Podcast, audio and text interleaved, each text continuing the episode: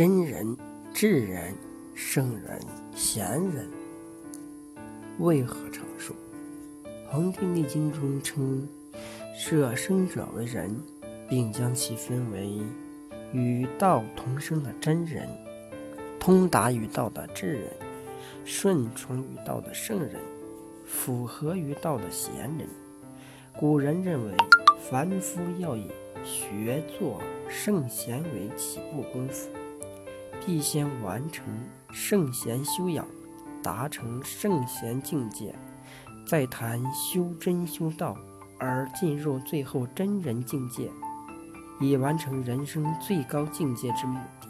所以，如果要成为圣贤，就是从超凡下手，以心性修养与道德修养，以超凡进入圣人境界。《黄帝内经》把真人、智人、圣人、贤人等为养生长寿之人分为四等，以真人为养生最高水平之代表，其中尊道贵德的思想颇为突出。古代之圣人、贤人，皆为道德高尚之人的尊称。那到底具备了什么人才能？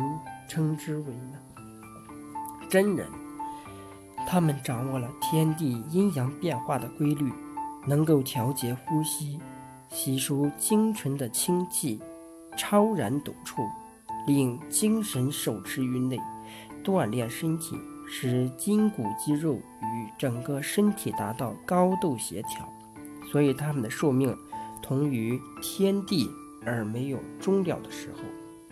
这是他们修道养生的结果。这种人可以归属于真人之列。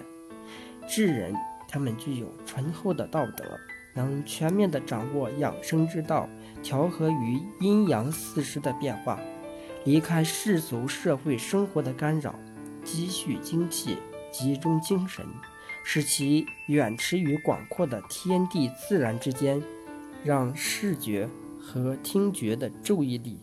手持于八方之外，这就是他们长长寿命和强健身体的方法。这种人可以归属于智人之列。圣人，他们能够安处于天地自然的正常环境之中，顺从八风的活动规律，使自己的嗜欲同世俗。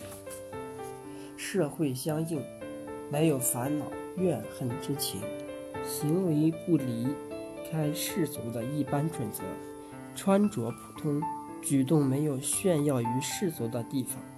在外，他们不使形体因为事物而劳累；在内，没有任何思想负担，以安静愉快为目的，以悠然自得为满足。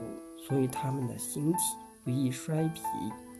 精神不遇好散，寿命也可达到百岁左右。这种人可以归属于圣人之列。贤人，他们能够依据天地的变化、日月的升降、星辰的位置，以顺从阴阳的消长和适应四时的变迁，追随上古真人，使生活符合养生之道。这样的人。也能增益寿命，但有终结的时候。这种人可以归属于贤人之列。